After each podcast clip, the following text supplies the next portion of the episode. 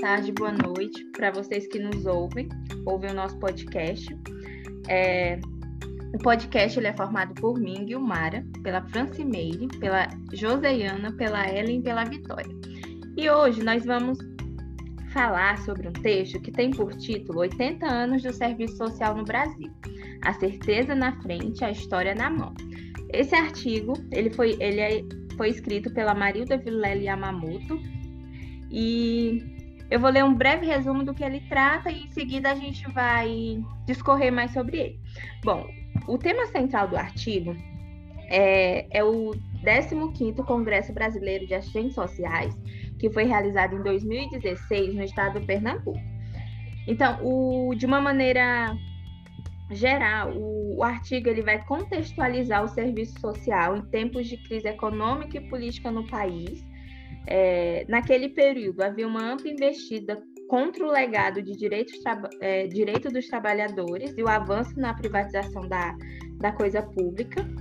E, além do mais, o, o artigo ele vai é, salientar distintas formas de resistência de segmentos organizados de trabalhadores contra as desigualdades e disparidades sociais na, naquela conjuntura. É, o, o, artigo ele vai apresentar ainda um quadro da situação atual do trabalho e da formação acadêmica do Serviço Social brasileiro e vai efetuar uma retrospectiva dessas oito décadas de seu desenvolvimento e renovação crítica. É, além do mais, vai registrar alguns dos desafios do serviço social no, em tempos de crise e, por fim, é, vai falar sobre a necessidade da, de qualificação no exercício profissional. Bom, de uma forma resumida, é sobre isso que o artigo vai falar, e a gente vai ter uma, uma conversa aqui entre amigas sobre. É, para que seja possível o melhor entendimento sobre esse texto. Bom, é importante situar que esse congresso ele acontece em 2016, ali no contexto onde está em curso, né, está em curso já para o fim do impeachment da ex-presidenta Dilma Rousseff. Então, é, o que chamam de impeachment, outros chamam de golpe, né? Então, é, é importante que a gente também tenha esse olhar crítico. É, então, o, a autora, a Maria de Vilela, ela vai, ela vai comentar que é, que o, o, o, tema do Congresso, né, que acontece em 2016, que, no, que o tema do Congresso é Com a certeza na frente e a história na mão. Que ela vai afirmar que esse tema ele é um chamado é, aos profissionais de serviço social, aos estudantes de serviços sociais, a, e, e, não só a nós, a categoria profissional, né, futuros profissionais, mas também a sociedade como um todo a resistir, a defender a democracia, os direitos sociais e a sua ampliação, né é, além de defender a, a segurança no modelo integral e universal. É, outro ponto importante também que a autora fala com relação que naquele momento onde o, o Congresso é realizado, é, o, o, país ele não passa só por uma crise, uma crise econômica, né? Mas também uma crise política que uma coisa leva a outra. Então, junta-se uma crise econômica, que já vem todo o decorrer do primeiro governo da ex-presidenta Dilma, e soma-se a crise política, né, em 2016, o que leva o Brasil a, a estar nessa situação é, muito conflituosa, com muitas, com muitas questões, né?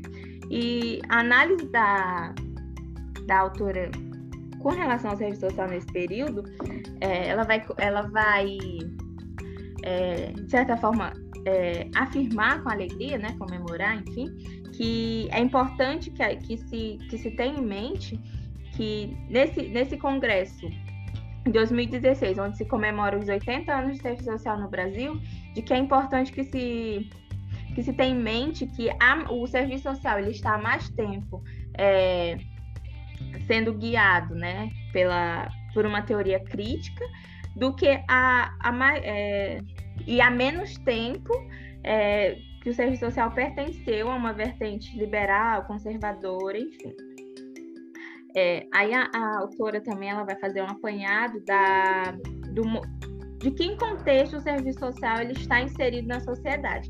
Então, ela é, ali na, na introdução, no começo do texto, ela, ela vai falando sobre problemáticas da sociedade que vão afetar né, o, o nosso fazer profissional, que vai exigir justamente dos profissionais de serviços sociais essa, essa resistência e essa defesa né, dos direitos, da democracia e tudo mais. Então, dentre os motivos, é, esses problemas, esses fatores que vão é, determinar essa crise pela qual o Brasil estava passando naquele contexto, ela vai citar a questão da superacumulação e a superprodução do capital, onde se produz muito é, no entanto, isso que é produzido, ele não é socializado, né? Fica na mão de poucos, digamos assim. Ela vai falar também da superexploração dos trabalhadores. É, ela cita também a exploração e a mercantilização dos recursos naturais. E, enfim, tudo isso ela vai dizer que são os fatores que estão hoje presentes no, é, no Serviço Social Brasileiro. São essas questões é, dentre muitas, né, mas destacando essas, que, que vão orientar a ação profissional. São, são esses desafios que o serviço social ele vai botar pela frente. Aí a, a autora ela vai dizer uma coisa que eu achei bem interessante, que essas políticas, né, anticrises, digamos assim, elas têm, né, uma raiz liberal e, quando, é, é e mesmo essas políticas que seriam para é, digamos, para resolver a questão das crises, né, elas têm um projeto por trás que é o, o, projeto da burguesia. E sobre a burguesia, a autora ela, ela vai definir a, a burguesia brasileira como sendo uma burguesia é, associada e dócil da dependência externa, né? Ou seja, é uma burguesia nacional, mas que depende, né, que está nas mãos, digamos assim, do, do capital é, internacional. Então, o, a economia brasileira ela sempre fica dependente de outros países e isso é um dos fatores que leva o Brasil a sucessivas crises, né? Outro ponto também importante que a que a Yamamoto ela toca é que naquele período, né, ali naquele contexto político havia muito essa questão do radicalismo da direita. É, então a, a direita enxergava a, a então presidente Dilma, né, como é, que ela tinha que ser tirada do poder e tudo mais, e a questão das privatizações também que se fortaleceram com o governo do Temer, né? A partir daí a gente a gente vê que a, a, o que nós estamos vendo hoje, em setembro de 2021, é, a, a, nossa, né, o que estamos aqui na contemporaneidade, é, é, de certa forma começou ali, né? Foi intensificada ali em 2016 e nos trouxe até onde nós estamos aqui hoje. É, essa situação, né? Um governo de extrema direita com, é, como pode dizer, características neofascistas, enfim. É, aí a, a Marilda Vilela Yamamoto vai, né? Falar sobre a questão de que naquele período ali houve a extinção de alguns ministérios, é, secretarias vinculadas aos direitos humanos, o Ministério do Desenvolvimento Social e Desenvolvimento Agrário, que foram, é, digamos, medidas né, que corroboram com isso, com a crise brasileira, com a com a, como que eu posso dizer, a tentativa né, de suprimir direitos. E por fim, a, eu achei interessante também quando ela fala da importância, né, de que se haja uma resistência, como eu falei lá no início, uma, que se resista, que se continue a defender a democracia, os direitos e tudo mais, mas a, a ela vai dar ênfase que, que naquele período e até mesmo atualmente, essas resistências, que seriam a oposição e tudo mais, essas forças de esquerda, aquelas pessoas que se posicionam é, firmemente contra esse projeto político, né? Eles vêm sofrendo a, repressão e a criminalização, além da cooptação e institucionalização, ou seja, é o Estado, né? Ele quer reprimir esses movimentos sociais de oposição, então ele coapita acho que é assim que se fala, é, para que, de certa forma, diminua a força desses movimentos, né? Uh, eu queria saber se... É, Francimeire, você pode comentar um pouquinho sobre isso mais? Ah, desculpa, Joseiana. Então, eu gostaria de falar um pouco sobre o contexto. Porque quando se buscou tirar direitos e reprimir essas minorias representativas, isso não foi um processo passivo, mas na verdade há lutas e resistências buscando o quê? Manter os, os direitos já garantidos constitucionalmente, assim como garantir novos direitos. E por que, que a gente chama de maiorias e só minorias representativas? São maiorias porque são formados por LGBTs, por mulheres, por negros, por aposentados. E o que que esse público busca? Os aposentados buscam o seu, buscam manter o seu direito na previdência social, ou seja, por isso a gente fala que é uma resistência. Ele resiste a manter esse direito. E as lutas também contra a LGBTfobia, que é um preconceito contra a população LGBT. Então essa população ela continua tendo que lutar para ter os seus direitos garantidos. Os negros eles continuam tendo que lutar para ter garantida a preservação das suas raízes históricas. Porque quando se diz que as pessoas negras já têm os direitos garantidos, isso não é uma verdade total. Porque por mais que se tenha criminalizado o racismo em leis, por mais que se tenha igualado na Constituição, na prática isso ainda não ocorreu, ou seja, essa população negra ela fica dividida entre lutar para garantir novos direitos e resistir para que os direitos já conquistados não sejam tirados. Quem mais que está nesse público? As mulheres que continuam lutando por respeito, os estudantes que têm que continuar lutando pela educação, as pessoas na periferia, que a maioria, como sabemos, são pessoas negras, elas continuam lutando pela vida, porque como nós sabemos, jovens negros são assassinados diariamente, é um índice muito alto de mortes diárias. Mas o que que todas essas minorias, esse conjunto de minorias, eles têm em comum?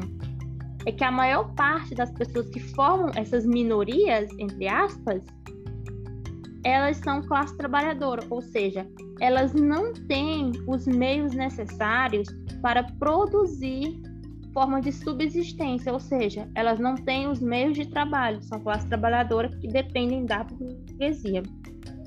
É nesse cenário em que essas minorias todas se juntam e se formam uma maioria, ou seja, uma maioria de pessoas que estão lutando pelos seus direitos, e aí entra o projeto ético-político do serviço social, porque esse projeto ético-político ele busca a liberdade, a democracia, os direitos iguais para todos.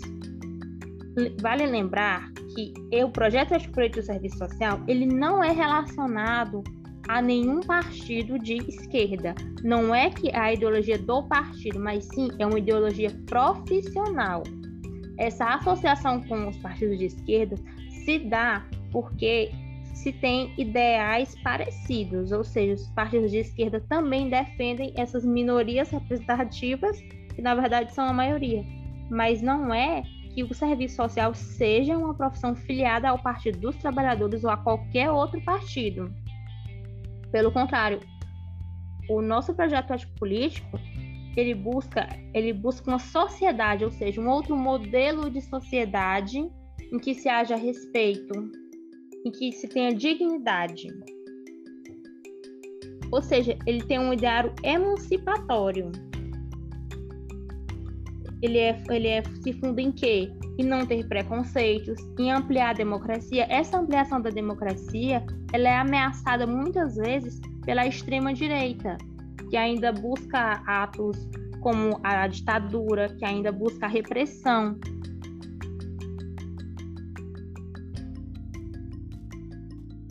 e o, o que e nesse contexto como que está a população de a população como que está a categoria de assistentes sociais? Porque em todo esse cenário de luta a, a profissão ela tem que buscar intervir nesse contexto dentro das suas limitações que as instituições colocam e ela tem que buscar superar as limitações para poder implementar o PEP, mas mais difícil ainda desmistificar essa realidade, ou seja, conhecer essa realidade que tanto muda e que é perpassada por tantas questões. Ou seja, precisa entender as classes, precisa entender o que está acontecendo, porque o Brasil se tornou um enigma. São tantas ideologias e tantas coisas que mudam de uma hora para outra que acaba que a profissão precisa se reinventar a todo momento. E como que está o quadro de assistentes sociais atualmente no Brasil? Em 2016, contava com 160 mil profissionais ativos, são dados do Conselho Federal, e perde apenas para os Estados Unidos. Os Estados Unidos têm, 100, têm 200 mil assistentes sociais. Ou seja, o Brasil está assim no nível muito alto, tem muitos profissionais. Outro ponto importante que a gente tem que falar sobre a lei número 2317 de 2010, que ela garante a, a carga horária de 30 horas semanais. Porém, um ponto desfavorável à profissão é que ainda não há um piso salarial para essa profissão tão importante e que busca a ampliação de direitos, que busca a viabilização de direitos, que busca realmente a construção de uma nova sociedade. É um fazer transformador o fazer do assistente social. E aqui, como o serviço social está na reprodução das relações sociais, a profissão é um produto sócio-histórico, ou seja, é uma profissão que ela é perpassada por tudo o que está acontecendo na sociedade que já aconteceu. É uma profissão que ela vai mudando junto com a realidade, porque quando a realidade muda, as expressões da questão social mudam e logo as formas de intervir nessas expressões também vão ter que mudar, fazendo com que a profissão mude. Francimeiro, você quer acrescentar algo sobre isso? como a Josiana falou antes, eu achei muito interessante. E também falar um pouco que, é, como a Josiana falou, os assistentes sociais, eles têm, assim, uma ação de, de cunho socioeducativo, né? Na prestação de serviços sociais.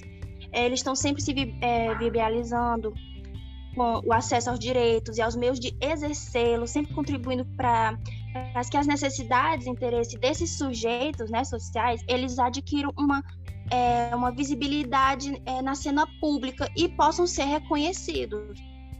Eu queria falar sobre um pouco, que eu achei muito interessante no artigo, sobre o tópico 4, que ela fala sobre uma, uma retrospectiva sobre o, des, o desenvolvimento a renovação da crítica ao serviço social. Ela mencionou algumas datas importantes. Já vimos em sala de aula algumas dessas datas, mas eu sempre acho muito interessante a gente sempre estar tá relembrando essas datas porque fazem parte da história do serviço social o, o, que ela fala sobre o serviço social que surge no Brasil na década de 1930, que, né, que ele, ele foi intimamente é, vinculado às iniciativas da Igreja Católica, né? Parte das estratégias de qualificação é, do laicato, especialmente por, por, por ter uma parcela feminina, porque por meio, é, por meio dos movimentos da ação social e da ação católica, sempre tinha a Igreja Católica ali contribuindo também. E outro, outro período que ela fala é o, o serviço social, o período de, de 1936 a 45, é uma marca ao surgimento das primeiras escolas de serviço social e tem toda a sua expansão no país, sempre com a, a influência da Igreja Católica. E aí que em 1934 surgia o primeiro curso, né, na Escola de Serviço Social de São Paulo, né, que cuja intenção entre aspas era reduzir as expressões da questão social e disciplinar a força do trabalho. E aí, juntamente também em 1923, que foi fundada a Sociedade Brasileira de Higiene, né, que, que ela abriu um caminho ao serviço social é, nessa, nessa perspectiva de uma ação é, essencialmente educativa, individual e coletiva no âmbito da saúde pública, visando assim a, a, a prevenção de doenças em massa. E nessa trilha tinha Carlos Chagas, Oswaldo Cruz e outros, né, que, que logo após, em 1930, que foi que é criado é, o, o, o Ministério da Educação e Saúde, e mais tarde o Serviço Especial de Saúde Pública, Outro que ela menciona também, que é, foi um marco muito importante no serviço social, foi o, no serviço social na América Latina, né? Que ocorreu no período de 1965 a 75, que foi um movimento de, de reconceituação, que foi impulsionado pela é, intensificação das lutas sociais no continente, né, que se retratava na universidade, nas ciências sociais, na igreja, nos movimentos estudantis, com, com particularidades nacionais, né, recusa à, à, importação de teorias e métodos alheios à nossa história, é, na crítica aos fundamentos, nas abordagens do serviço social de, de casa, assim, de grupo, de comunidade. Aí, de base teórica e, e metodológica, assim, eclética, esse movimento ele foi, assim, inicialmente polarizado pelas, pelas teorias é, desenvolvimentistas, e, e, no início do, da década de 70 é que ocorrem as primeiras aproximações do serviço social à tradição marxista, a partir de, de manuais de divulgação, que hoje, hoje desempenham assim, hoje atualmente, né, desempenham assim um papel exemplar, assim, na introdução do pensamento crítico do serviço social na América Latina, né? É, sempre assim vinculando interesse nas classes subalternas, é, quando a pós-graduação, a, pesquisa acadêmica, elas davam seus primeiros passos assim, na, nessa área, eles contribuíram para o fortalecimento da organização acadêmico profissional do marco é, continental, como uma, é, uma construção de, da fraternidade dos povos latino-americanos no embate com as, as ditaduras militares e o imperialismo. É, Vitória, você gostaria de acrescentar algo? Ou alguém? Então, foi justamente né, durante esse período que o país ele passou por uma formulação mais abrangente da, da, da, da vertente profissional, desculpa, do pós-ditadura, né? Que José Paulo Neto ele disse que isso foi a intenção de ruptura e que ela quebrou o conservadorismo do serviço social brasileiro. Então isso faz com que o serviço social é, tem um descompasso durante o período da ditadura, mesmo ele se dispondo de condições materiais do avanço das lutas pelos direitos sociais e políticos, mas ele ainda tinha uma crítica é, quando se falava da autorrenovação e do seu embasamento. Então, a Yamamoto, ela falou no texto que o serviço social ele se, se esforçou para que tivesse uma articulação entre a história do país e a crítica do conhecimento então a profissão ela passou a presidir um debate brasileiro no âmbito de uma tradição marxista. E nesse período, os profissionais, né, os assistentes sociais, eles foram levados para transformar a ciência em uma técnica social. O que isso fez com que eles fossem subordinados a uma razão instrumental. Então, eles buscavam cada vez mais um aperfeiçoamento técnico para a implementação de um conjunto de programas repressivos.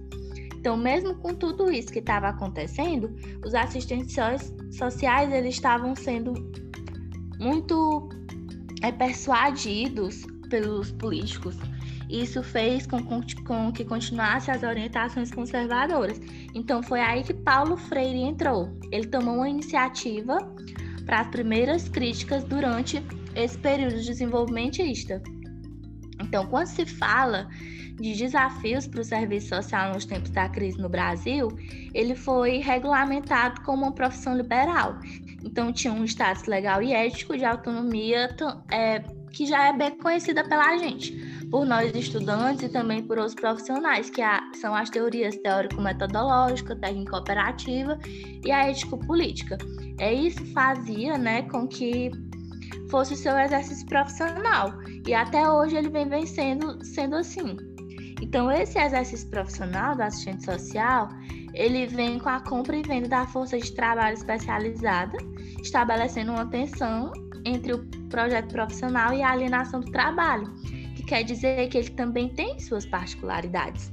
Então, quando você fala que o assistente social tem que lembrar né? Que esse profissional, ele tem uma autonomia e ele depende da formulação das forças econômicas, políticas e culturais no nível da sociedade que eles expressam. Então, os espaços ocupacionais, eles têm uma relação com os sujeitos sociais que são determinados, como o Estado, as empresas capitalistas, as organizações políticas, sindicais, entre tantas outras que existem. Então, esses espaços, eles sofrem um tipo de impacto, né, que é um retrocesso político e econômico para todo o conjunto de trabalhadores que estão inseridos nele. Então, essas atividades, elas têm as necessidades dos trabalhadores organizados, que, que eles se organizam em quê? Em lutas sociais, em relações de trabalho e poder, é, que se transformam em demandas de mandar profissional e que são elaboradas a partir de uma ótica dos empregadores. Ah, e vale também ressaltar, gente, que o texto ele vem trazendo a condição assalariada como incorporação dos parâmetros institucionais e trabalhistas, que essas elas regulam as relações de trabalho, então elas estabelecem condições para que esse trabalho possa ser realizado tanto intensamente como uma jornada sendo salário. Desculpa. Elas estabelecem, né, sendo um, um controle de trabalho e de produtividade, tanto de metas que os trabalhadores devem cumprir, como de um organismo de função e atribuição dos empregados. Então, para finalizar, né, eu queria falar que a partir dessa ótica é que a qualidade de trabalho ela é melhor vista, mesmo com os diferentes tipos de trabalho, porque ela vem com o caráter de uma atividade que foi útil, buscando técnicas e profissionais especializados para tudo isso. Eu queria agora saber qual foi a opinião da Ellen sobre o texto. Então, eu gostaria de comentar sobre o, o trabalho cotidiano do assistente social que esse profissional ele vai ter que lidar com situações diferentes vividas por indivíduos e suas famílias, por grupos. Eles são desafiados a descobrir a vida desses sujeitos que atendem às suas dimensões universais e particulares. Isso requer tanto competência teórico-metodológica para ler a realidade e atribuir visibilidade aos fios que integram o singular no coletivo, quanto à incorporação da pesquisa e do conhecimento do modo de vida, é, de trabalho e expressões culturais desses sujeitos, além da sensibilidade e vontade políticas que movem as ações desses profissionais. Estes são requisitos essenciais ao desempenho profissional. É, a autora também vai comentar sobre a política social, que a política social é uma mediação fundamental do exercício profissional é, no âmbito das relações entre as classes e destes com o Estado, no enfrentamento das múltiplas expressões da questão social. O assistente social ele vai atuar tanto na formulação, na gestão avaliação e financiamento dessas políticas, assim como na assessoria aos movimentos sociais.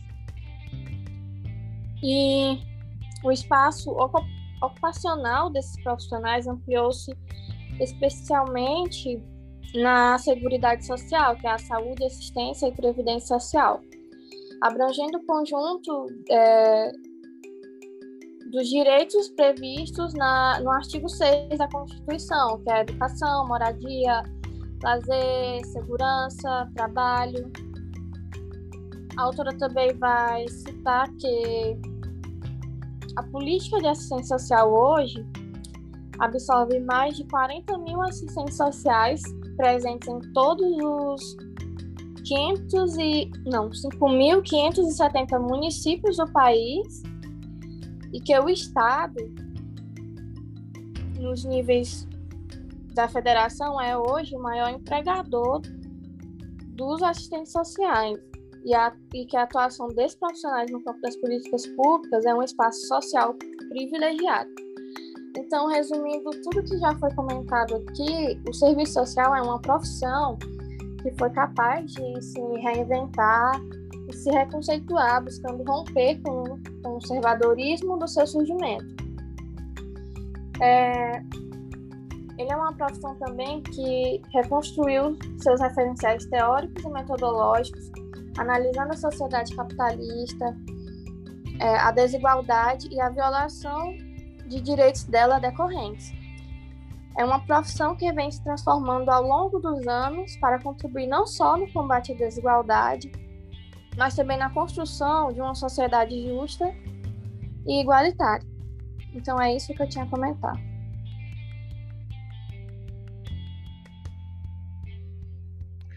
Bom, então nós agradecemos vocês que nos ouviram até aqui.